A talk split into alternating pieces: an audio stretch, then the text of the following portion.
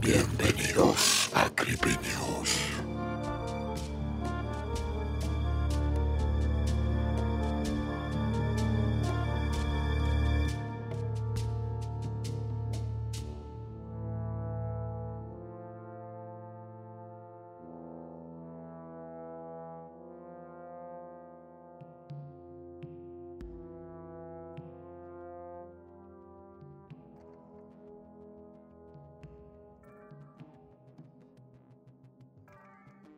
Bienvenidos a una nueva edición de Creepy News, acá en el podcast El Bazar de los Tormentos.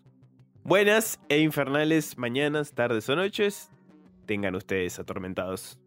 Que el infierno de provecho. Acá con mi amigo Dave, Dave Dago. ¿Cómo estás, Pam? ¿Todo bien?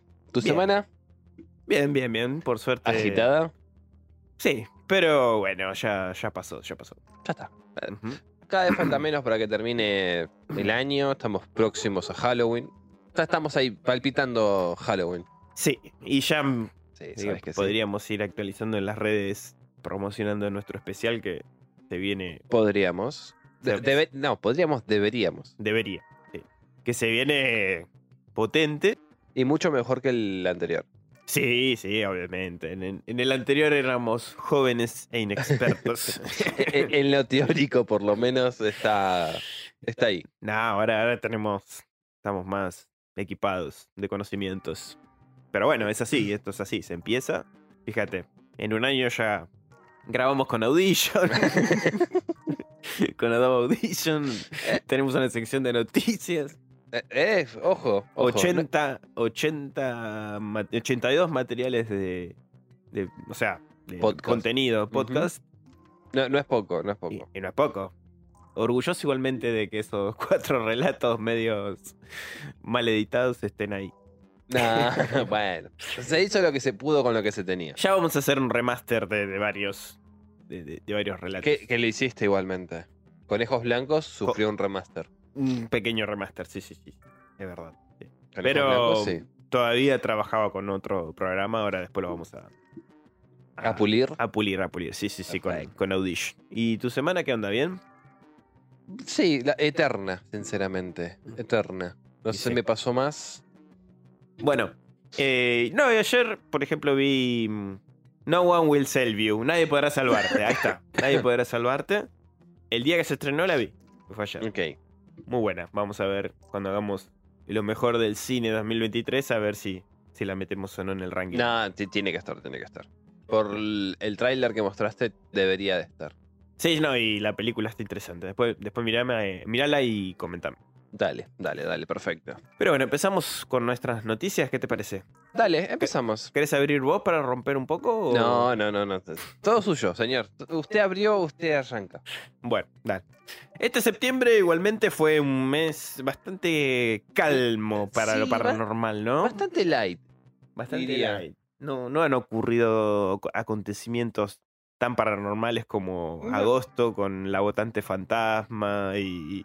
No, ah, no han pasado tantas cosas interesantes. Bueno, No. a ver.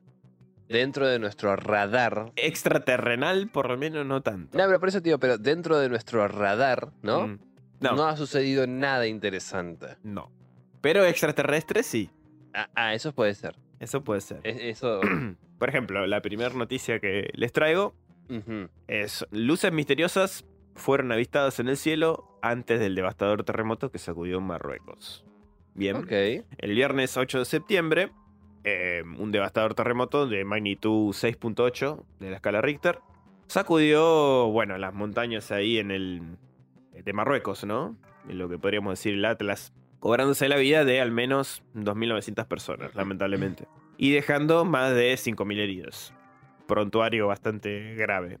Antes del inicio de esta tragedia, muchos testigos presenciales Empezaron a registrar extrañas luces que veían en el, en el cielo, ¿no? Como Lu- luces intermitentes azules.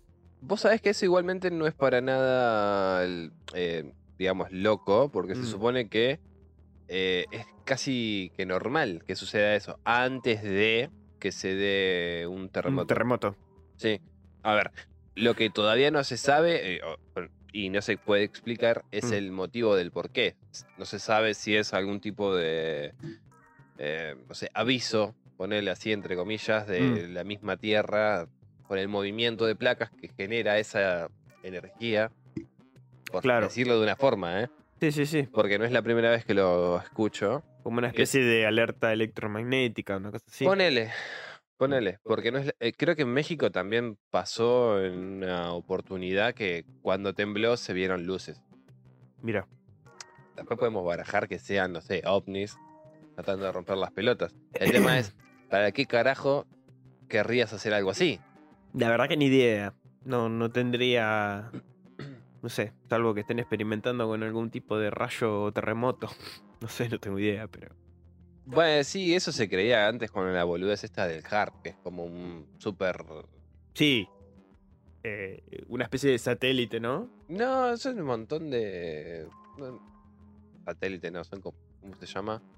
Eh, Antenas. Sí, un montón de antenas. Se supone que si vos las orientás al lugar específico, tirás como un rayo de energía El- sí. y, y hace que se llover, terremotos, la boludez. Dudo que se pueda alcanzar ese tipo de, Eh, de arma por el momento. por el momento, sí. Bueno, eh, hay armas potentísimas a nivel sonido, por ejemplo, de ultrasonido. Que eso sí, ya están. Y supuestamente te pueden dejar los tímpanos cuajados. Y esa es jodida, porque imagínate un ataque de, de soldados y te disparen ahí un, un rayo que les estalla las orejas a todos. Es como que. Lindo ataque. Sí, básicamente ganaste la guerra porque sin, eh, sin los tímpanos no podés caminar. No, y te desorientás y No, justamente por eso. no tenés equilibrio, un millón No. de cosas. Así que. Náuseas. Náuseas. La ganaste directamente. Volviendo al tema que nos compete, los expertos creen que los videos que se hicieron virales podrían haber registrado un fenómeno conocido como luces de terremoto, que era justamente lo que mencionabas hace un ratito, que a pesar de haber sido reportado durante siglos, es raro y a menudo inexplicable. Estos fenómenos luminosos se presentan en diferentes formas, en colores y manifestaciones, como difusos resplandores en el cielo, como súbitos estallidos de luz, tipo un rayo, desde el suelo, encima, o sea, sale desde el suelo hacia el cielo, como también llamas frías que se elevan hasta la altura de los tobillos, o objetos luminosos flotando y otras manifestaciones que son más extrañas. Tipo Son- fuegos fastuos. algo así, sí. Pero más, el, el fuego fatuo se supone que es como lento en su movimiento. Este es como que es así, fulguroso. No, no, pero digo el tema de las llamas y eso, por eso. Sí. fuego- El tema de la Fuego llama, sí. Sí, Igual exactamente. yo digo fuego fatuo y lo único que pienso es Zenith. Sí, tal cual.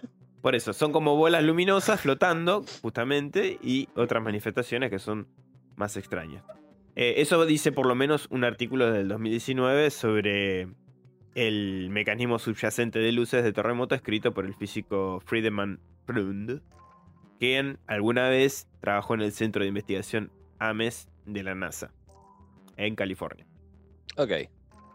Así que, bueno, podríamos dejar esta vez sí las imágenes, porque hay un montón eh, de ciudadanos marroquíes que grabaron estos fenómenos y bueno, cada quien Que saque saque sus, sus conclusiones. sus conclusiones. Bueno, ¿Mm? ahora, yo tengo otra nota que es: uno de sus juguetes empezó a sonar solo, grabó la situación y aterró a todos con lo que pasó.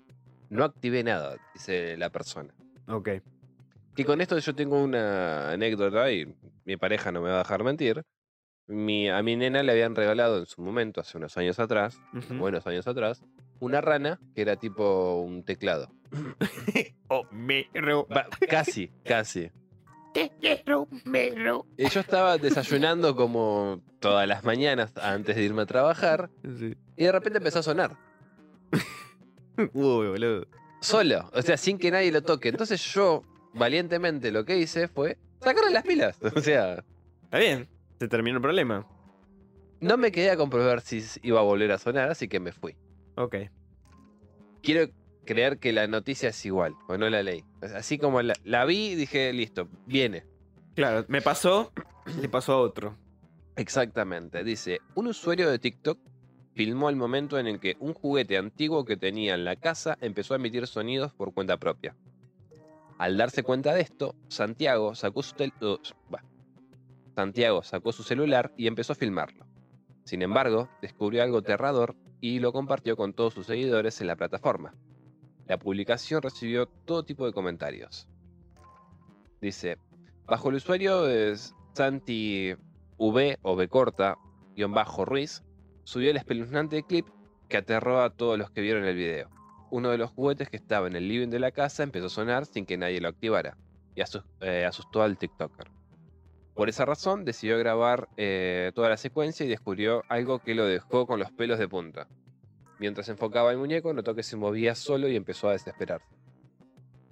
Le juro que no activé nada, dijo preocupado mientras seguía filmándolo.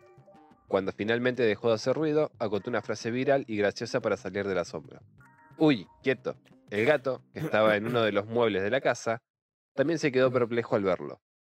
Ayuda, escribió en la descripción de la publicación, que tuvo más de 3 millones de visitas y más de 7.000, eh, 715.000 comentarios. Eh, me gusta, perdón. Bueno, Algo, la, la hizo. Sí, a- algo que me contaba mi vieja, por ejemplo, es que a ella la habían, en su, cuando se casó, Mm. yo no existía. Eh, Ok. esto me- pero lo- yo lo tomo con pinza porque es mi mamá. Está bien. A ella le habían regalado una, ¿viste esas muñecas eh, de porcelana? De porcelana, sí. Bueno, pero era una negrita. Mm. Una negrita chiquitita. Sí, sí, sí. Y ella la ponía en la mesita de luz Mm. todas las noches. Y según ella contaba, ¿no? Nos contaba a nosotros, era que de repente, en medio de la noche, escuchaba que algo caminaba por la mesita de luz. A todo esto mi vieja nunca no tenía gatos en ese momento. Ok. O sea, y se escuchaba como pasos diminutos. Cuando prendía la luz, obviamente la muñeca estaba en la misma posición. Sí, sí, sí. Toy Story. Live action de Toy Story, digamos. O Emily Story. Sí, sí, sí, pues, no sé. Nunca le pregunté. O sea, nunca pude corroborarlo. Mm. Lo que sí, recuerdo que mi hermano quedó tan traumado con esa historia. Que en un momento a mi vieja le, le regalaron otra muñeca parecida. Le di un hachazo. Casi. Y Fue te estoy, anticristo. te- te estoy hablando de año 2013, 2014, que, que ya era grande. Ya Sí, tenía unos 20 y pico, unos 26, 27. Ah, ok. Estaba incómodo. A mi vieja le habían regalado la muñeca, que era más fea inclusive, Mm. Porque era esas muñecas antiguas que tienen como rasgos humanos. Sí, Encima con todo el pelo tipo viejo, ¿viste? Horrible la muñeca, fea. está bien. Una Annabelle cualquiera.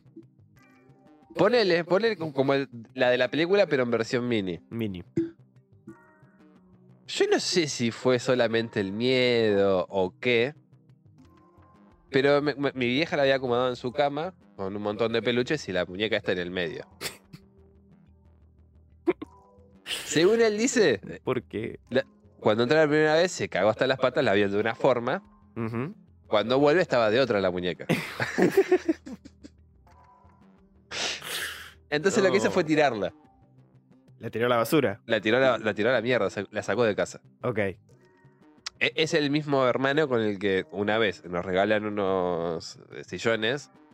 Nos vamos a dormir a los sillones Y esos. escucharon algo. Y, y nos- y escuchamos algo. Sí, me acuerdo, me acuerdo esa anécdota. E- El tema es que es el mismo tipo que le pasaron una y un millón de cosas. Ah, pero tiene un magnetismo paranormal ese hermano tuyo. Mira, así rápido, ¿eh? Me acuerdo una vez, eh, se había matado eh, el hombre gato de mi, en mi edificio, en mi barrio. Hay un hombre gato.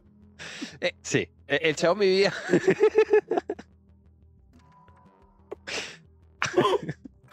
Ok. ¿Qué era? En un noveno piso. Ok. Con lo cual, el chabón podía eh, subirse a la terraza. Y saltar de. No, no, y cruzarse a la casa del vecino. Por eso, saltar de una casa a la otra, digamos. Claro, pues están pegados, entonces, viste, no, no tenés que saltar ni nada de eso. O sea, te estirás, ponés, la distancia habrá sido un metro y pico. Sí, sí, Me- menos de dos metros era seguro. un- un buen salto lo, lo, com- o sea, lo compensa, digamos. Sí, y además, si vos estás eh, en un noveno piso y podés subir a la terraza, podés caminar por la terraza y te metes por las ventanas. Te- También. o sea, no hay una diferencia grande Bien. realmente. Ok. Bueno. Se supone que este tipo hacía eso, se metía en la casa de este vecino, que vivía a su vez con otra persona más, un tipo, eh, y que se- eh, en el momento en que se metió lo enganchó este inquilino que tenía el vecino, y el tipo se cayó. Sí, cayó de la ventana. Se, se cayó, o sea, El hombre gato se cayó. se cayó. Se cayó. Pobre ¿Qué hombre. pasa? Mi vieja, se habían discutido con mi hermano, Mm. ¿Porque tiró Porque- la muñeca? no, no, no, por otra cosa, Ah, por otra cosa. cuestión. Eh, Es, es así como el- el rebeldón. Ok. Habían discutido y eh, estábamos, eh, nosotros nos juntábamos en el mismo edificio nuestro, está pegado otro, donde hay un hall, qué sé yo, y nos sentábamos ahí a boludear con amigos, Ok. a- al lado de la puerta de- del, del departamento de otro, ¿me entendés? Sí, sí. Entonces, mi vieja le dijo, no salgas porque se te va a aparecer el pelotudo este que se te cayó. No. Sí, pues mi vieja tenía esas cosas, tiene esas cosas, Mm. Que Tiene. pare- parece que te lo conjura la hija de puta. Claro, te estaba por decir. Tiene un. Sí, sí. Y vos sabés que estaba este tarado ahí afuera pelotudeando, Mm. ¿no? Y ponerle que estaba en la parte del hall. Sí. Entonces, ese edificio a donde estaba él se conectaba a su vez con otro de- departamento más. Porque es un nudo, básicamente, sí. el, de- el Un- edificio. Una vez eh, nos, nos, nos contaste, creo que estaba. Claro, también son- el maligno, es- son todos nudos de edificios, digamos. Exactamente. Interconectados. claro, como tipo Hausen, que son varios. Sí, Bueno. sí, varios interconectados, sí. Del otro, del, del, del de- edificio del fondo, él ve que se asoma algo. Mm. Que, que alguien así como estamos acá en la puerta, le aparece una cabeza. él estaba así como estoy yo. O sea, yo estoy mirando para Hacia- que la gente se ubique Sí. hacia la puerta del estudio. Ujú. O sea, yo lo único que veo es a, a Van, el- la puerta abierta y nada más. Entonces, él del lado izquierdo, ponele, Sí. ve que algo se le asoma y lo mira. Y Uh, vuelve a esconderse. Ok. La primera vez lo atribuye a, bueno, estoy flasheando. Sí, estoy sugestionado. Claro. La segunda no, porque lo ve que avanza. Uy, no, boludo. Entró blanco a mi casa. Mira, yo, yo te lo digo acá. yo te lo digo acá. Si, si este, si este hermano tuyo quiere, lo invitamos un día y que nos cuente todos los eventos paranormales. No, pero ti- tiene varios. Pero Podríamos hacer un especial. Tiene varios, boludo. Podríamos hacer un especial y que él nos cuente. Sí, ti- tiene un montón. Y, bueno, obviamente. el- En la casa de la, de la madre de las hijas, Mm, también, o sea, fueron a jugar al juego de la copa ahí. sí. Todo esto, igual, a ver, yo no estoy diciendo que sea verdad, yo estoy solamente transmitiendo las historias que a mí me contaron. sí, sí, sí, sí. Partamos desde ahí. Yo, argentino. bueno, pero partamos de la base, ¿no? Que cuando las personas sufren este tipo de fenómenos, Hmm. creo yo, ¿no? ¿Cuál sería el sentido de? Ah, no sé. Porque, mm, o sea, si vos decís es una persona que vive de, de eso, digamos, de, no sé, decir, de ser perceptiva con estos fenómenos o lo que fuere, te digo, bueno, ahí está su negocio. Claro. Pero, ¿qué gana con? No, no, no sé. Nada. Nada. no. Bueno, entonces, Bueno, pero. A, a es lo que, raro. a lo que voy es esto, ¿no? Estaban- habían ido a la casa de esta persona. Mm, Se supone que la madre andaba en esas cosas medias raras también. La madre de su de la chica, de la, sí, de la chica esta. Mm, Andaba en tema de. ¿Cómo se llama? Eh, Macumbas, sí. eh, invocaciones, brujería. Sí, esas cosas. Esas cosas raras. Está bien. Esas cosas que- en las que yo no creo. Virtuales. Pero estaban ahí pelotudeando, jugando, qué sé yo, qué sé cuánto. Este. Y. En cierto momento le preguntan quién es al chabón y qué sé yo, qué sé cuánto, y se les aparece. ¿Pero qué estaban jugando a la Ouija? Ah, ¿O juega la copa? Ah, juega la copa. En la casa de esta chica. Era como usual jugar ahí, parece. Está bien. ¿Qué pasa? Mi hermano lo ve y ve, un tipo solamente con una. Tipo una. Esta vez se, la buscó igual, ¿eh? Sí. Una sotana blanca. Sí. Perdón, negra. Todo, una capucha, todo, qué sé yo, qué sé cuánto. Y con barba. Hasta ahí vos decís, bueno, puede ser la sugestión. Ujú. ¿Qué pasa? No le contaron nunca a la madre Lo que vieron. lo que vieron y lo que hicieron. Pero la, la mujer, en el- eh, cuando llega a la casa, después de que pasó todo esto y qué sé yo, qué sé cuánto, lo llama al hijo y le pregunta, ¿qué hicieron acá? Uh, Porque hay alguien ahí. claro, lo veía la Y, señora. y le describió a la misma persona que había visto a mi hermano. Bien. Uno pensaría que después de eso, él no, no iría a vivir a esa casa. Error. Fue. Tiempo después, bueno, sí, terminó viviendo ahí con esta chica. Y él decía que veía un pibito, se le asomaba en, en las, en los pies de la cama y lo miraba. Un nene que no coincidía con la edad del cuñado, que, el cuñadito que tenía en ese momento. Claro. Pero él decía que estaba la puerta entreabierta, veía pasar a un nene, se le metía en la pieza y lo miraba. No. Y se iba. Después. Para mí la mejor es. En un momento había. Mis hermanos su- sufren mucho del tema de asma, ¿viste? Sí. Y había uno que estaba, pero mal. Estaba súper atacado y mi vieja le dice a este: Bueno, anda a comprar vos. En invierno, ponele seis y media, siete de la mañana Temprano. Temprano. Lo manda a ella y aparte oscuro. Entonces eso, lo que quiero que tengamos en cuenta es que estaba oscuro. Te iba a decir, es ahora, en invierno acá en Argentina, bastante oscuro. Es oscuro. ¿Qué pasa? Él va a comprar. Y cuando va a comprar dice que unas cositas chiquititas, negras, rechonchas, lo empiezan a insultar.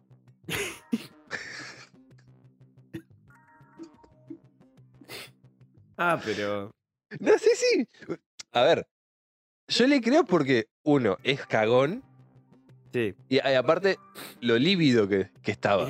Sí, sí, me, me imagino. O sea, la, la lividez, él es trigueño, por ejemplo, o sea, no es blanco. Es trigueño. Entonces, cuando yo lo veo y está lívido y temblando, Claro, te, te preocupaste. Lo, le robaron, lo- le pasó algo. lo que le había pasado era eso, eran unas cositas chiquititas, Que puteaban. sí, que estaban arriba de unos árboles y lo puteaban. Si alguna vez concretamos esta entrevista, le quiero preguntar qué tipo de insultos le dirigían. Por favor. Y la última, si ya pasamos a las notas, Ujú, que, que yo me acuerde, para los que sean de Argentina y, y concretamente Buenos Aires, van a conocer todos el parque de la ciudad. Sí, sí, sí. Mi viejo trabajaba ahí, por lo tanto nosotros teníamos pases gratis. O sea, todos los fines de semana nosotros teníamos para entrar a todos los juegos y qué sé yo, qué sé cuánto. Qué lindo. Y no solamente los juegos gratis de- del parque en sí, sino las otras partes que eran concesiones del parque. Claro. Que eran conocidos, qué sé yo, qué sé cuánto. Bueno. Una vez nos metimos en el tema de unos barcos. Pues te subías a un... Hay un lago artificial, vos te subís ahí y empezás a... eh, a remar. Sí, sí, son tipo cano canoas, Sí, no, sí. pero. Sí, sí. Ah, canoas. Sí, sí. Botes, botecitos. Botes, botes. Botecitos, botecitos a remo. Grandes. O sea, de- fácil entraban cuatro personas.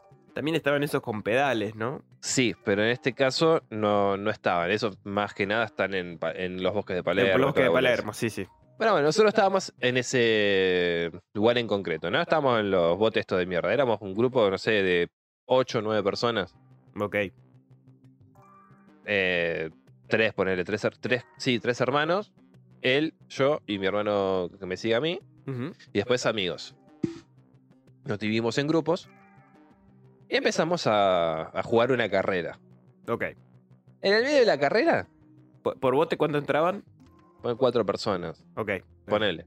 No me acuerdo. O sea, yo tengo el recuerdo de estar en el bote con cuatro personas. Listo, listo. está O sea, conmigo incluido, ¿no? Cuatro. Estábamos en el medio de la carrera y de repente nos apareció una pelota. Una pelotita. En el medio del lago. Que dijimos, bueno, el que gana es el que llega y agarra la pelotita en, en sí, ¿viste? Ujú. empezamos a, a remar. ¿Qué pasa? cada vez que nosotros nos acercábamos a la pelotita, esta se alejaba. Supongo que por las olas. Supones. Ahora, tenía como cierta autonomía esa pelota. Porque no es que vos decís, bueno, se alejaba y llegaba hasta la islita que hay, vos decís que puede llegar a- atrapado ahí. No. En cierto momento había como una serie de arbustos grandes, como una cuevita. O sea, Ok. y, y la pelota iba ahí. O sea, la pelota se iba con esa autonomía que tenía, propia de la, Hacia los arbustos. hacia los arbustos propia de las olas, si querés llamarlo, o no, no sé, pero se iba moviendo para ahí, se iba yendo, se iba yendo. Mi hermano llega primero hasta la isla donde estaba esta cuevita, se sube ahí y le dice al amigo que lo espere, Mm. y a los otros, ¿viste? Bueno, se va acercando a este lugar y antes de que se meta, va a meter la mano y también unas cositas chiquititas que lo miran. No. Y, de este- y, a ver, yo el recuerdo que tengo no era tarde, o sea, no era de noche. No, no, era. Eh, pero era que habrán sido 4 o 5 de la tarde. Claro, todavía hay sol. Sí. Todavía hay sol. Bueno, e- estas cositas chiquititas lo miraron y lo empezaron a correr. el amigo, no sé si llevado por el miedo o qué, junto con los otros se van. Entonces Sí. a él lo que le queda es, para salir de ahí, Tirarse es al agua. sí y no. O sea, no estaba muy lejos, al parecer, porque Ah. salta y cae en el bote. Y ahí se fueron. Ahora, esa es la parte de ellos. La parte nuestra es que cuando la pelota está ahí, nosotros queremos remar y no podemos. O sea, nosotros no avanzábamos. Claro. Nosotros nos quedamos en el medio de, de la pelota y la isla y no podíamos movernos. Pero no. ¿Había Después de eso, de- después de que se... ¿eh?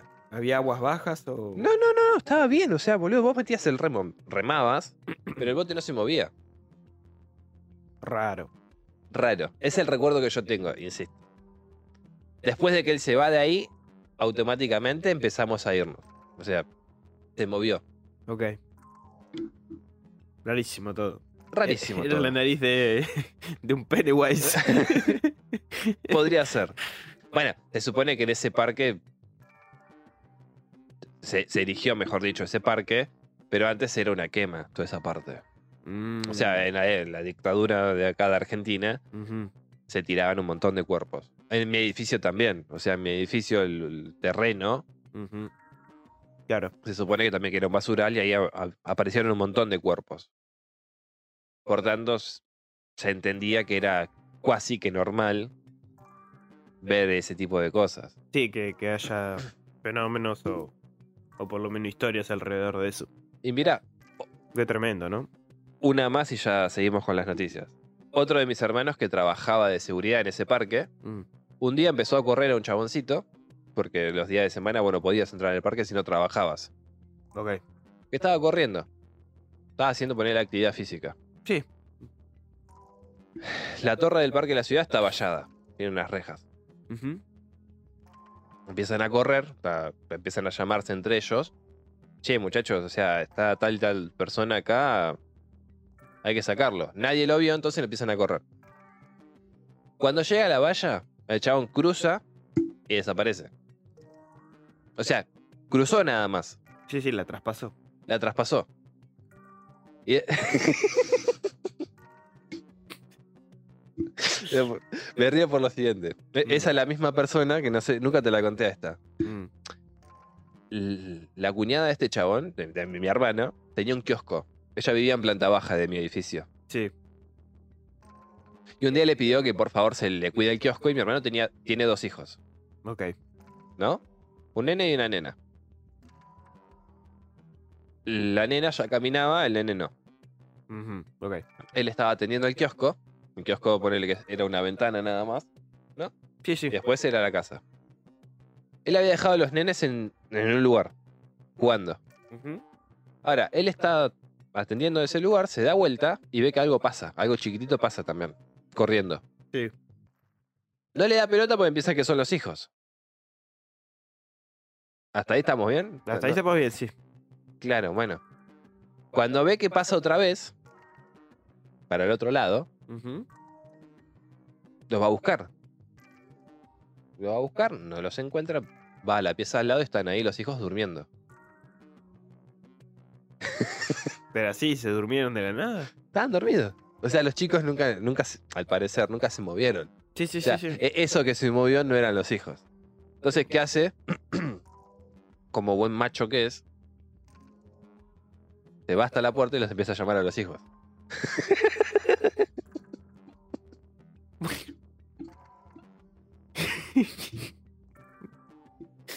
Por las dudas. ¿Qué sé yo? A ver, no sé, bola. Ti- Tiene su explicación igual también. Y sí. No, Sí. tiene su explicación porque la, la mujer esta, que él le fue a cuidar el, el negocio, una vez cayó a mi casa,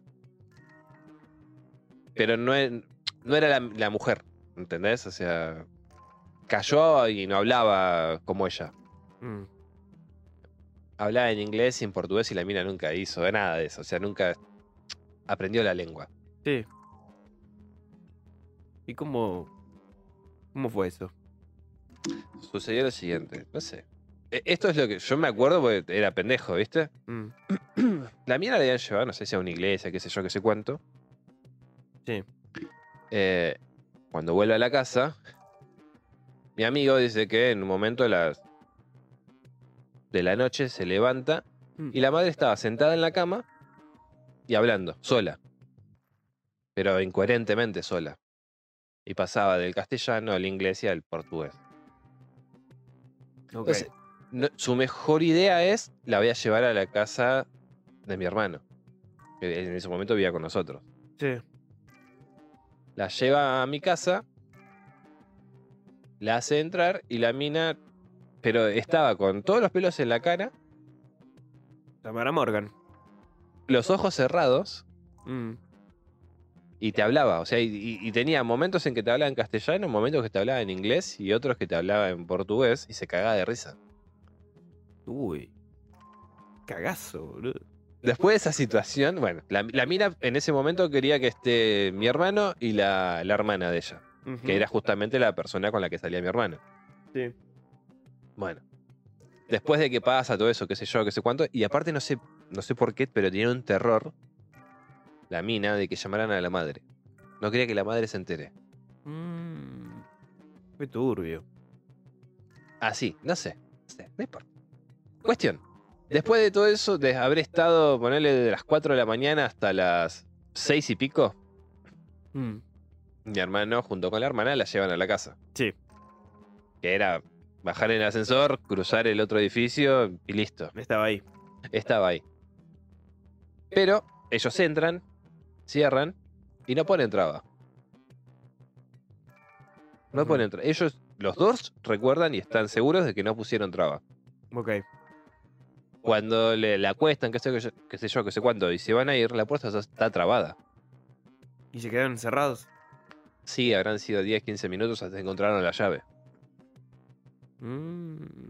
Después de ese evento es que mi hermano va a, a cuidarles el kiosco y le pasan estas cosas y es como, listo, yo ya no quiero tener nada más que ver con ustedes. Muchas gracias por todo.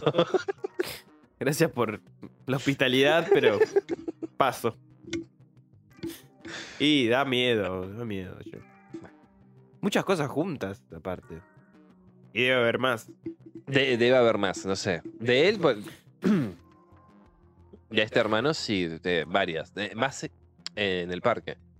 Pero bueno, después.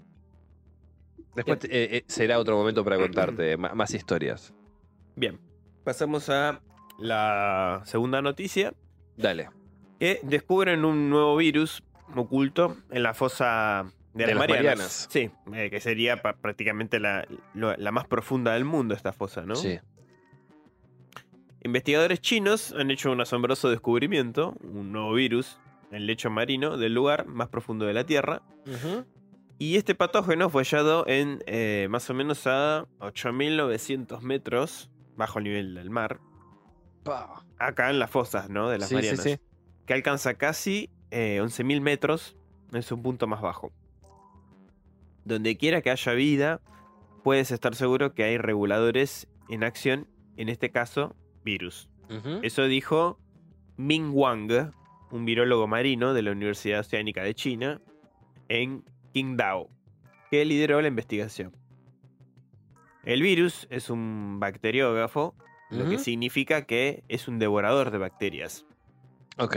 O sea, actúa de esa forma. Y sobrevive infectando y replicándose dentro de las bacterias. O sea, ese sería su procedimiento como virus. Em, aislar y aprender más sobre las bibliotecas genéticas de este tipo de virus es beneficioso para los humanos porque a partir de ahí ya podríamos desarrollar, estudiar este virus y tener o una cura o, bueno, usarlo también para propósitos negativos, ¿no? Bélicos. Sí, por así decirlo. Bueno, ayudan a proteger a los humanos de las infecciones bacterianas, especialmente en la era actual de uso de antibióticos y la proliferación de bacterias resistentes a, a los antibióticos. Eso es lo que explica Yu Su, una de las autoras del estudio publicado en eh, Microbiology Spectrum. ¿no? Sí. Es un- una revista sobre eso. Bien.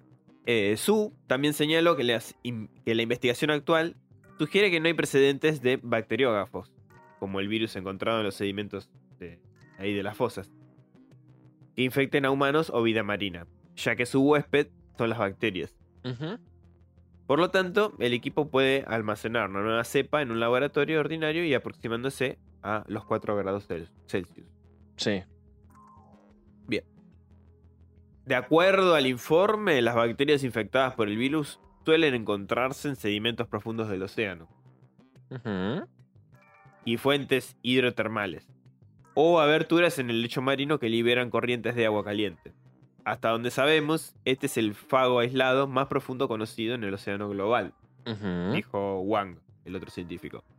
Los científicos chinos sostienen que la investigación sobre virus adales, porque así se, se le llama a este tipo de virus, o virus de la zona adal, que es la parte más profunda del océano, está actualmente limitada por lo que aún no se ha aislado virus que puede infectar animales o humanos en la zona, pero no Sí. descartan la posibilidad de la presencia de virus en la zona que podrían infectar en animales y humanos y señalan que se necesitarían eh, que se van a necesitar búsquedas futuras allí, en esta zona. Ok. Así que bueno, mm, hay un poquito más de información, pero extrañísimo. No tenía idea de que en estas profundidades se pudiese encerrar un, un virus realmente. Bueno, si tenemos en cuenta que los tardigrados, que son una cosita así minúscula, viven a Sí, 300.000 grados, boludo. y también, En el espacio y pueden estar largo tiempo sin comer. sí, sí, sí, pero bueno, sigue siendo sorprendente porque del océano no conocemos un carajo. Y, No. y la verdad que esto me... No, Me conocemos más del espacio. Y sí, a esta altura De... sí, No, no, pero posta, que del océano. que del océano, que Del lo océano no, acá. no conocemos un carajo. Tampoco tenemos las herramientas como para poder Sí, sí, conocerlo. también. Por eso cada tanto terminan saliendo nuevas especies de medusas, de, de, qué sé yo, calamares y esas cosas. Sí, bueno, este mes también se han descubierto de peces. Han descubierto peces que no Y, tenían y ni idea de su en concreto es casi siempre a muy baja eh, profundidad. Profundidad. Sí. Sí, sí, sí. Eh, Por eso ese pez feo que tiene cara de humano en realidad no es así, sino que la presión lo vuelve así. Claro. Sí, sí, sí, sí. La, presión lo misma revienta. Y lo vuelve a ti todo moco aplastado, digamos. Exactamente. Mm, Como para agregar algo, el, el equipo examinó virus en cepas bacterianas que fueron recolectadas y aisladas por otros colegas bajo la dirección de un tal Yu Ujú. también que, eh, que es un virólogo marino de la Universidad Oceánica de China. Sí.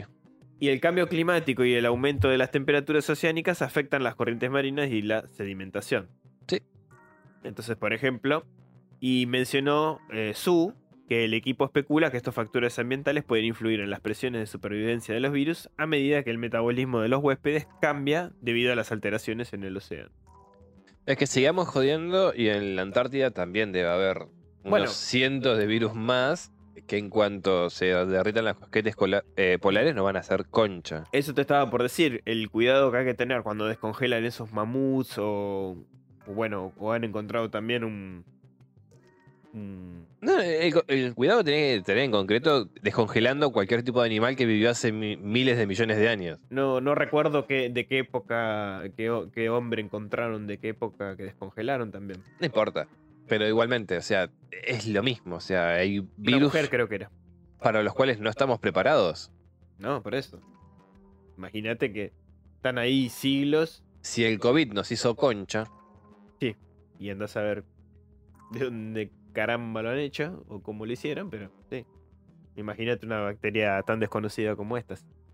Pero bueno, esa era mi... eh, el tema es que tal vez la bacteria no haga nada, sino al evolucionar Exacto, nos termina Nos haciendo de- pelota. destruyendo, sí.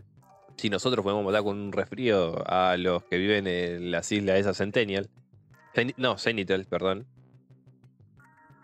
Sí, por eso mismo. El, como hizo el cura este, El evangélico ese, el sí. evangélico. Sí. Bueno, yo quisiera que nos retrotraigamos a mm, el mes de julio, Ujú, Dale, retrocedemos un poquito. ¿sí? Eh, eh, y en concreto a algo que dijo Alberto Fernández. Fue el que 20 aclaremos que... es eh, el presidente de Argentina, ¿no? el, el actual presidente presidente de Argentina. de Argentina. Un tipo que tuvo que atravesar mil y un problemas y que en concreto el 25 de julio de este año, 2023, exponía eh, durante una jornada ¿no? Eh, sobre el Congreso Federal de Agropecuarios, Sí. dijo lo siguiente, con ironía, decía, lo único que falta es que me lleguen los marcianos. Sí. Dicho lo cual, ¿no? Tenemos que en Argentina, ¿qué pasó? Perdón, en Argentina no.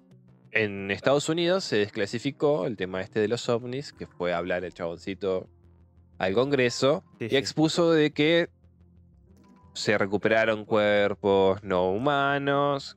Sí, lo y que demás. contamos la semana, el, el otro creepy de, sobre David Grush. David Cruz, ahí está, perfecto. ¿Qué pasó? Bueno, el 18 de septiembre, en el conurbano, filman unos objetos misteriosos sobrevolando un cementerio en Buenos Aires. Dice, el video muestra una serie de objetos no identificados en el cielo de un cementerio ubicado al sur del Gran Buenos Aires. Se trata de un ovni o un extraterrestre. La inquietante imagen de un ovni sobrevolando los cielos de un cementerio ubicado en el Gran Buenos Aires llamaron la- la atención de propios y extraños. Muchos se preguntaron si se trató de una nave extraterrestre.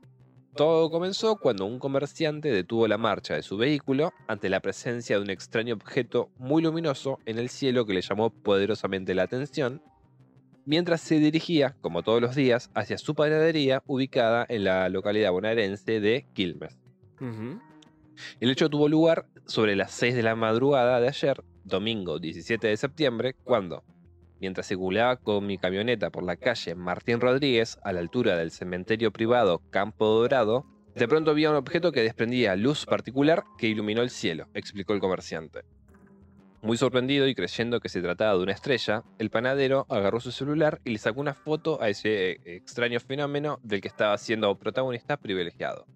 Sin embargo, al alzar zoom se dio cuenta de que era una extraña esfera que giraba a gran velocidad sin detenerse, mientras que en su interior logró detectar un enorme, un enorme círculo de color gris. En el mismo momento en que empecé a grabarlo, el objeto empezó a moverse. Era claro que no se trataba de una estrella, como pensé en un primer momento, sino de un ovni, afirmó el comerciante y autor del video. Por su parte, tras ver y analizar minuciosamente varias veces el video, el abogado, docente y especialista en ovnis, Alejandro Dinotto, aseguró que lo que registró es- este afortunado panadero quilmeño es un objeto volador no identificado. La gente tiene que estar abierta a estos fenómenos porque no estamos solos en esta dimensión, concluyó el especialista. Bien. Eh, sí, ese, era eso. Bueno, Extraño. extraño. Alberto dejó la puerta abierta para que los ovnis vengan. Alberto nos dijo que iban a venir. Nos invitó. ¿Qué hizo Alberto? Después de esto.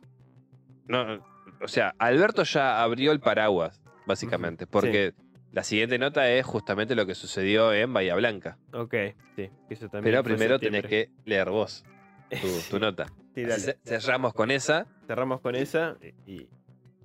Pero bueno, qué, extraño, ¿no? Ya de- eh, este actual presidente no debería hablar más, me parece. No debería hablar más. Basta, Alberto.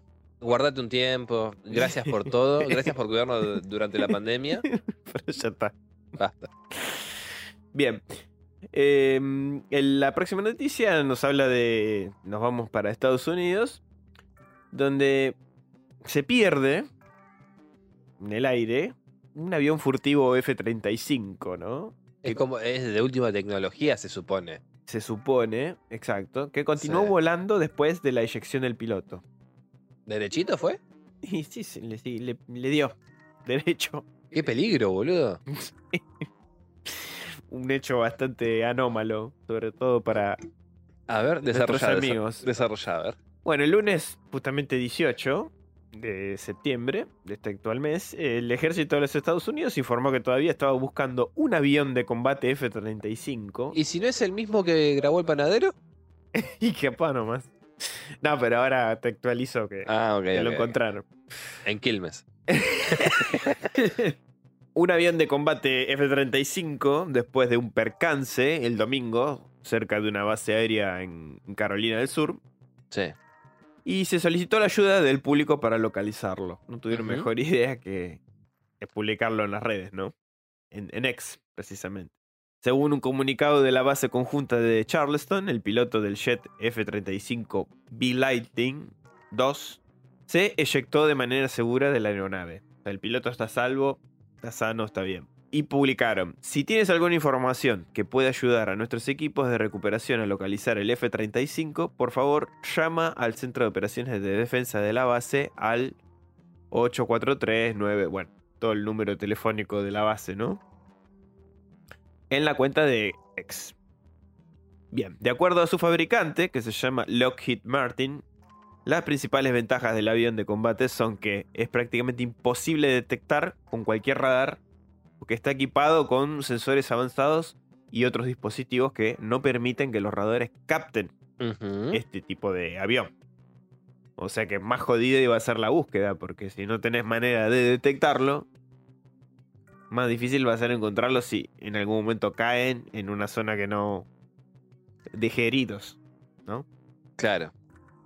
Entonces las autoridades indicaron que teniendo en cuenta la última posición conocida, los esfuerzos de búsqueda se empezaron a centrar en el norte de la base, en las áreas cercanas a los lagos Moultrie y Marion, que son lagos de la zona. Esto podría sugerir que la aeronave podría haberse estrellado en el agua, lo que complicaría más todavía poder localizarlo. De haberse destruido por completo, el percance sería bastante caro para los contribuyentes. Estos aviones furtivos de combate están entre los más costosos del mundo.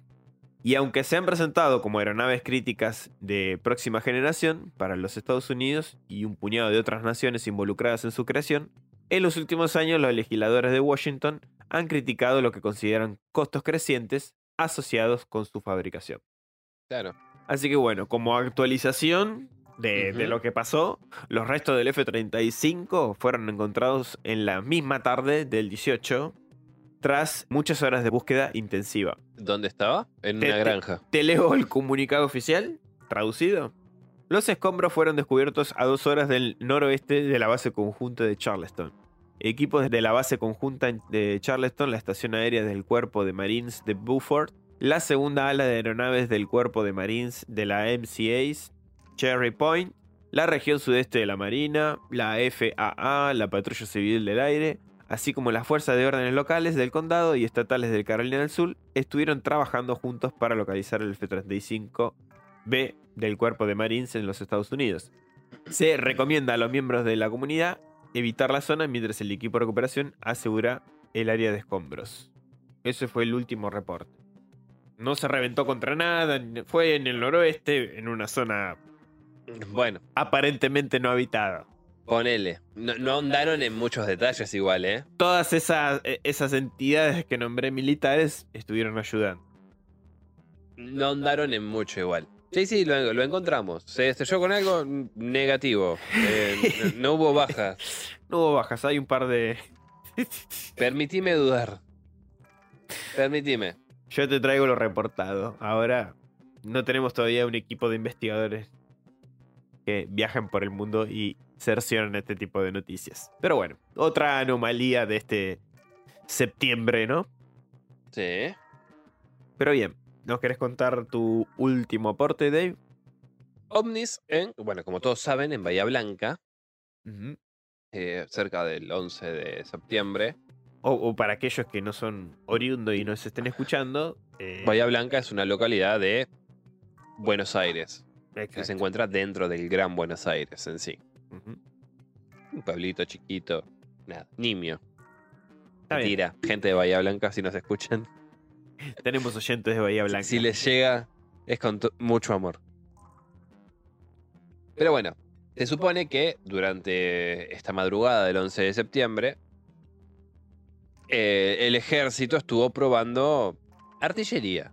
Para No. colmo el 11 de septiembre, o sea, Claro. el aniversario de las Torres Gemelas. Hermoso. En concreto, bueno, algo en el cielo, ¿no? Que iba y venía y acá lo estábamos ah, cagando a piedrazos, básicamente. Estábamos tirándole contra bucos. Está bien. Entonces dice, vecinos de la base aeronaval de Bahía Blanca registraron disparos y explosiones, y se investiga si se trató de objetos voladores no identificados. En tanto, las fuentes oficiales, que van a decir, niegan el hecho y aseguran que las imágenes que se viralizaron fueron editadas. Y sí, ¿qué van a decir? Y sí, Obviamente. En los videos tomados el martes 5 de septiembre por la noche, pero que se viralizó en las últimas horas, se pueden observar luces, sonido de disparos y helicópteros. Fuentes de la policía bonaerense confirmaron que recibieron llamadas del 911 desde los barrios Pago Chico, Portal del Este, Punta Blanca y otros cercanos al predio militar, donde aseguraban que los estruendos provenían de ese lugar. Ahora, si te llaman, ¿no? La- en una madrugada de diferentes barrios Sí. para decirte que escuchan disparos y explosiones, Y me parece un poco raro, ¿no? Es algo que, sobre todo en un lugar yo, tranquilo, calculo yo, como Bahía Blanca, sea algo yo normal. como, como representante de, de- de esta parte, ¿no? De, digamos, del ejército, Mm.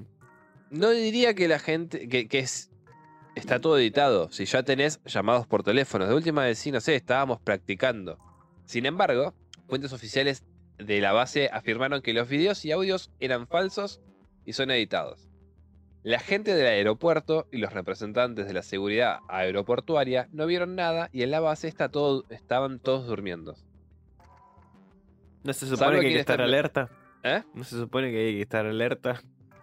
Dice eso, mira, otra vez. Dice, la gente del aeropuerto y los representantes de seguridad aeroportuaria no vieron nada y en la base están todos durmiendo. Salvo quien está pilotando el helicóptero, expresaron. Ok. Al ser consultados cerca de lo que estaba realizando el helicóptero, las autoridades contaron que estaban realizando maniobras programadas en el marco de un plan de vuelo y que se trataba de una recorrida que se hace normalmente en ese horario.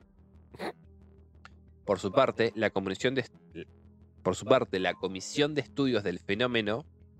OVNI, eh, Sephora, investiga las imágenes y la versión de que cuatro ovnis sobrevolaron el periodo militar y fueron repelidos a tiros por el personal. No solamente somos campeón del mundo, sino que ganamos la primera escaramuza espacial.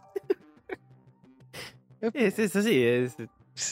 Llegan, cuando llegan, llegan todas. Orgulloso de ser argentino. ¿Vos viste la película de- ¿Cómo se llama? Eh, boludo, la de los bichos que son tipo cucarachas. ah, sí, Distrito 9. No, no. ¿No? No, no, es una noventera. ¿Invasión? No, invasión no es. Invasión B, no. eh, No, no, vieja no. todavía. Es alta serie esa. Invasión B viejísima. Alta serie. Alta- está en Netflix. No, no, pero no es esa. Es. Eh, boludo. ¿Con cucarachas? sí- sí, no, no son cucarachas. Es, es tipo unos bichos cascarudos son. Mm, No, la, la que se me viene es Distrito 9 porque se No, parecen no, a langostas, pero no. No, no, no, no, no. Es del 2009, Distrito 9. No, no, no. ¿Cómo se llama? Pero tirame otro detalle, a ver. La, la película es una copia a un sistema totalitario. Entonces, eh, es como que es una burla del nazismo. Mm, Porque, ¿qué hacen? Utilizan una guerra que se, está, se da con esta criatura. Que Raza. tipo- Sí, tipo cucarachas que están viniendo. la- Son parecidos a los eh, marcianos, ponerles de Orwell, de la película. Or- no, eh, Wells. Ya sé. Starship Troopers. Esa, esa. En el momento en que el chabón dice, soy de Buenos Aires, yo Sí. opino que hay que matarlos. Eh, eh, se vivió eso. Listo, Los de. Bahía Blanca fueron esos muchachos. Eran, sí, sí, me acuerdo, los seres insectoides, sí, sí, y hay uno que dice, soy de Buenos Aires, sí, sí, me acuerdo, me acuerdo. Starship Troopers, del 98, sí. sí, sí. Peliculón. Estaba en mi archivo, estaba. Peliculón. Bueno. Volviendo con lo que decían los de Sephora. Dice, nos llegó la información de que llegaron desde el mar y que uno se posó sobre un lugar donde se alojan municiones. Otro sobre un fortín y los otros dos un poco más alejados, posados sobre el cielo bahiense como custodiando toda la acción. Explicó su, titu- su titular, Andrés Pérez Simondini, en diálogo con el medio La 9. Ah, la nueva, perdón. Y agregó, los objetos eran negros, de forma triangular, y uno, que se posaba sobre el fortín, disparó con una especie de rayo láser. Ese ovni me disparó con su rayo láser. Dice que su rayo láser que hirió a dos o tres soldados. De hecho, estamos pidiendo información a hospitales y al Instituto de Obra Social de las Fuerzas Armadas para saber si ingresaron personas con algún tipo de herida o quemadura. Igual, esto desde fuera están siendo demasiado optimistas pensando que en el caso de que existiese, ¿no? Realmente esta invasión Sí, o, o esta escaramuza intergaláctica, desde los mismos hospitales o le digan, sí, sí, eh, entró alguien al que le cercenaron el brazo limpiamente con un rayo. No, flaco, no te lo van a decir. y No. no. Es secreto de Estado. Punto. Y sí, Ahora, lo llamativo de esto es que David Crush, cuando está dando la nota, Sí. en Argentina estaba un representante de la NASA, sí, con Alberto y qué sé yo. y qué sé visitando la Casa Rosada. Sí. Sí. Cuando le consultan sobre qué opinaba sobre estas declaraciones de David Rush, Ujú, Grush. Grush. Grush, el chabón dice, eh, y Alberto, en un mes van a tener noticias. Ok. Pasó un mes y... Pasó un mes y pico, vamos, si seamos sinceros, y, y noticias tuvimos. Y, y no solo una, dos, si tenemos en cuenta lo que le pasó al quilmeño. Es verdad, es verdad. Por tanto, estamos a las puertas de una invasión o, o de poder, Sí. eh, ¿cómo se dice? Inter- intercambiar eh, eh, con- contacto con estos seres extraterrestres. ¿Estar, ¿Estaremos? Estamos siendo desechados por, No, acechados seguramente sí, por, desde hace tiempo. por una especie intergaláctica, no lo sabemos. Estamos ahí, estamos cerca. Estamos a la espera, a ver qué va a pasar. A ver qué pasa. Por lo pronto, solicitamos al señor Alberto Fernández que no abra más la boca. Poca- pocas palabras, cerrar el orto. Nah, bueno, qué sé yo. Igual, a ver, eh, es como el Mr. Magoo de la política, lamentablemente. Y sí, quedó. O sea, eh, pobre. No, no andemos mucho en temas políticos, pero. No, no, pero te digo, pero, pero es como un Mr. Magoo, o sea, pobre. Dice, lo que me falta es que me lleguen ovnis un 25 de julio Y pasó. y después le pasa. Que en cierto sentido es como que me da lástima, ¿eh? Como, noni, noni, noni. Una amiga mía le dice Yepeto. ¿Sabes que sí? ¿Sabes que sí? ¿Sabes que? Totalmente, totalmente. Totalmente. En fin, En fin. no, no hablemos de política. Estamos hablando de. eh, mencionando sí. amistosamente nuestro actual presidente. No, sí. Y a ver, yo cuando escuché esa frase que dijo, tan desafortunada. sí. No, no, pero posta. Y después ver qué. Ocurren Eh, eh. estos fenómenos. Claro, porque primero el de la NASA te dice, en un mes van a, van a tener noticias. Lo mandaron ellos, ¿viste? Ponele que haya sido irónicamente, ¿no? Sí. Ponele que haya sido irónicamente. Sí, o o, no. po- o por dar una respuesta en el momento para por darla. Claro, ponele. Después Alberto te dice, de- a los días, que lo que le falta a él es que lo visiten los marcianos. Sí. Mes y medio después tenés eh, en la base de Bahía Blanca que se están agarrando corchazos con luces en el cielo. Y después un panadero quilmeño que ve una luz extraña Sí, sobre eh, un cementerio. un cementerio, sí. Fenómenos. Digo, después de haber dicho esas frases, es como que es llamativo. Y tampoco fue inmediato, fue un tiempito después. Fue un tiempito después. Es raro, es raro, la verdad que es raro. Pero bueno, ya bueno. veremos qué, qué- qué continuará sucediendo. Convengamos tampoco que ta- no podemos ser los únicos que hayan ganado una batalla intergaláctica. no, eso no, seguro. O sí, o por ahora sí. por lo menos los primeros. En Por- tu cara, Uruguay. por lo menos los primeros en esta parte del hemisferio, seguro. ¿Quién gana una escaramuza así con las armas que nosotros tenemos? Nadie. Ni idea. Nadie. Salvo los mayas, no sé si en algún momento. No, no, no. Acá los. Mirá, decí que no teníamos gomera a mano. Si no, disparo letal. Disparo letal, exactamente. Pero Con, bueno, con, con tuercas. Sí. tipo Z Nation. Claro. Pero bueno, ya culminando esta Ah. sección del Creepy News, no sé si Dave nos va a eh, traer tu clásico críptido Sí. argentino. Y, y uno bastante conocido. Un críptido argentino conocido. Conocido, sí, sí. Conocido, pero que a su vez es bastante mm, maligno, si lo podemos llamar de una forma. Ah, encima. No, no solo críptido, sino que medio hijo de, de puta. Sí. Sí, sí. Bien, me gusta, me gusta, me cae bien ya. El pombero. El bombero. El bombero, excelente. O el pomberito. En algún momento tenía que caer este maligno. Este enano Dice, maligno. Es una especie de duende o espíritu de la cultura guaraní que se encuentra en las zonas rurales.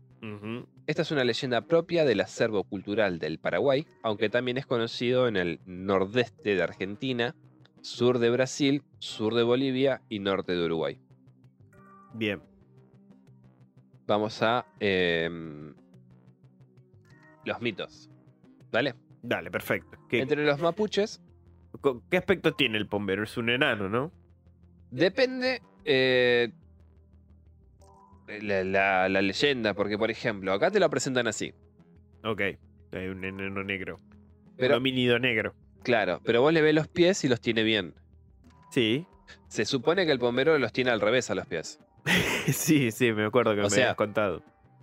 Cuando va- él camina con los pies al revés, entonces las huellas que vos seguís en realidad Son el- al por lo eh, contrario. es al contrario, exactamente. Claro, Te, te engaña de esa manera, digamos. Claro. Y bueno, se lo conoce con los nombres de Pirahue, Caray Piraje, Urajíjara, que sería, bueno, el primero, Caray Piraje, es el señor de la noche, El señor de la noche. que es justamente por eso que lo traigo. Pues se supone que en Paraguay, en las zonas eh, rurales y más de los montes, está prohibido silbar, Mm, ok. porque es una forma de retarlo al bombero, y lo que hace es perderte. Te hace perder. te hace perder porque vos vas de un lugar a otro y volvés al mismo lugar donde estabas. Ok. Está el Plutón un poco alterada por, Sí, por sí, el está- reflejo de tu celular. pero- Ah, ok. Perdón. Después, eh, bueno, el- la forma esta de Urajijara, que es dueño del sol, bueno, que es también como se lo, se lo conocen en Río Grande del Sur, en Brasil, ¿no? Bueno. Eh, y Chopombé, que es Don Pombero. Ok. Sencillo. Dice, eh, forma en que actúa... Ok, sí, bueno. Formas en que actúa. Vamos primero con eso y después seguimos con la parte de mitos. Dice, su papel primordial es cuidador de la naturaleza y los animales salvajes. En los heteros de Ibera se lo conoce como Curajijara o dueño del sol y protector de las aves. Se lo considera un ser amistoso si se, lo deja, si se le deja ofrendas por la noche como miel o caña, y disfruta en particular el petit o tabaco. En comunidades urbanas modernas se dice que pide marihuana y otros artículos ilegales. Ah, bueno. Es un, es un pícaro este. Eh. Dice, duerme en tapaderas y hornos abandonados como el Tatacua. Posee una actitud lasciva con las mujeres, en particular con las embarazadas. Es común en ciertas regiones rurales explicar embarazos insospechosos e insospechados por su actividad. O sea, es pata de lana. Básicamente, sí. Es pata de lana. Dice, se enoja excesivamente si algún cazador mata más presas de las que consumirá. Mm, Si eso ocurre, se transforma en cualquier animal o planta y con argucias induce al infractor a internarse en lo profundo del bosque donde se pierde. Lo mismo sucede con el pescador o aquel que tala árboles que no utilizará. Se asemeja bastante al críptido que trajiste de anteriormente. las cabras. El que se parecía a un. A las llamas. Tipo un fauno. Sí, el de las llamas. Bastante parecido, sí. Salvo con la parte lasciva que, bueno, Sí. Bueno, esa dice... es el plus. Claro. Generalmente la gente de campo eh, le pide favores tales como hacer crecer los cultivos en abundancia, cuidar de los animales del corral, etc. Pero después de pedirle un favor no deben de olvidarse jamás de hacer la misma ofrenda todas las noches durante 30 días. Porque si lo olvidan, despertarán su furia haciendo innumerables maldades en aquel hogar. Es un pesado. Es capaz de llevarse la cerveza de una reunión dejando a los invitados en estado de conmoción. Si el pompero es enemigo, se cree que uno está expuesto a innumerables peligros dentro del bosque porque siempre con engaños intentará desorientarlo y extraviarlo en la espesura. Algunas veces provoca extraños accidentes dentro de las casas, como por ejemplo que se cierran solas las puertas o que caigan utensilios de las cocinas misteriosamente. Los que están enemistados con él, en las noches, suelen escuchar pasos y voces en los alrededores de la casa. Bueno, yo he, acechador nocturno. he escuchado en el podcast eh, Martes de Misterio. Es un chabón de Argentina que tenía una radio y tenía justamente los días martes una sección que dedicaba solamente al tema paranormal. Sí, sí, vi- eh, recientemente vi anuncios de Marte de Misterio. sí. En Instagram. excelente programa. Por lo menos en lo que es eh, referente a historias Sí. de Docu- documentación de historias. Sí, sí, sí. Eh, y bueno, había un chaboncito que justamente era guía en la parte de, de los montes de, ahí de Paraguay, a quien, eh, con el grupo ahí de no, les dijo, miren, muchachos, no silben, porque si ustedes silban después de determinada hora, eh, te da el nombre que ese era el segundo, eh, ¿cómo era? Eh, el caray pijaré te va a molestar y nos va a hacer perder por todo el puto bosque, básicamente. Bosque, sí, sí, si vas a rondar ahí. Uno de los boludos con los que está, Silva, después de haber escuchado uno. Le falta respeto. ¿Y qué pasa? El chabón empieza. se- eh, perdón, toda esa compañía se empieza a perder. Claro. Eh, ponele, qué sé yo, cruzaban el monte, veían que el campamento estaba allá, empiezan a caminar y de, Volvían de repente volvían al mismo lugar. al punto cero. Es como que, ponele, habría como una suerte de portal, entre comillas, la cosa esta y los hacía volver una y otra vez hasta que, bueno, el, el tipo este le empieza a pedir disculpas. Es bastante jodido, es como un loop dimensional lo que te hace el Sí, jodido el bombero. todo esto es, siempre tengamos en cuenta que es tomando como cierto las historias que se narran. Ciertamente, sí, sí. Acá estamos solamente transmitiendo lo que dicen. Pero bueno, los mitos similares dicen que entre los mapuches, araucanos y habitantes de Chiloé, hay también un ser similar al pompero llamado Trauco, que persigue a las mujeres. El trauco, sí, sí, sí. Es recuerdo. igualmente un ser bajo y lascivo que pertenece a las regiones boscosas de los hacheros de Chile. Como vaquita de San Antonio y el negrito pastorero del folclore de Brasil, el pompero interviene también en la búsqueda de los objetos perdidos. Por ello se suele decir: Pomperito, pomperito, transfórmame en super hijitus. No, mentira. Pomperito, pomperito, si me haces encontrar aquí el objeto eh, del nombre perdido, yo te ofrezco tabaquito. Esta promesa debe ser cumplida para evitar que el pompero se enoje, como acostumbra hacer. O sea que tenés que tener una caja de pucho encima porque si no. El mito del pompero ha sido estudiado en un programa documental sobre temas paranormales, especialmente criptozoología, del canal Sci-Fi llamado Destination True o Destino La Verdad, en el capítulo 6 de su primera temporada titulado El Luisón y el Pompero. El álbum Mr. Pompero de la banda Cachiporros basa su nombre en este personaje. Bien. En noviembre del 2020, el estudio paraguayo Inside Studios lanzó el videojuego Pompero, The Lord of the Night, recibiendo críticas eh, mixtas. Bien. Pero bueno, Tendremos que jugar a Pombero, Lord of the Night, después. ¿Qué sé yo? ¿Qué onda? yo me, recuerdo que, no me acuerdo si era Anteojitos o una similar, Mm. Traían en un momento, O Chicken. o Villiquen, una serie de, de, mm, de lo que era la mitología latinoamericana en libros chiquititos y te traía al bombero y a otros más. Yo no sé si vos llegaste a... Eh, llegué a tener algunos tomos de mm, Villiquen o también de Anteojitos, pero no. recuerdo. Pero no, no eran tomos, eran libros chiquitos. Eran como... ¿Te acordás la colección que habían sacado una vez de Villiquen? Mm, Que era, ponerle, qué sé yo, el Mari Celeste era el- la, la historia. Sí. Eh, no sé, Moby Dick también el librito, o sea, chiquito. Bueno, era así, pero un poquito más largo. Recuerdo tener algunos, pero no. No ese justamente. No sé. También tenían del lobizón, qué sé yo, qué sé cuánto. Bueno, creo que podríamos dar por concluido, ¿no? Ese Creepy News. Este Creepy News ya podríamos darlo por concluido. y bueno, eh, nos, eh, Nos oiremos. Escuchando, eh, esperamos que les haya gustado esta Edición. edición de Maldiciones de Mike Flanagan. Tuvimos que dividirlo así porque era muy largo, extenso. Eh, Kill House hubo cosas que Van tuvo que cortar, que eliminar. Pero bueno, que por un lado se agradece también. Este, bueno, y nada. Esperemos que ese Creepy News sea de su agrado. Le agregamos un condimento más que no estaba planeado, ujú. sino que simplemente salió. ojalá algún día podamos escuchar más historias paranormales. Desde el protagonista. Ah, Tendría Sí. que hablarlo, tendría que preguntarle. El testimonio real de. claro. este, claro, tendría a- que- Ahora en octubre sale Su- Suburban Screams, que seguramente vamos a hacer un programa sobre eso. eh, de John Carpenter, que recolecta.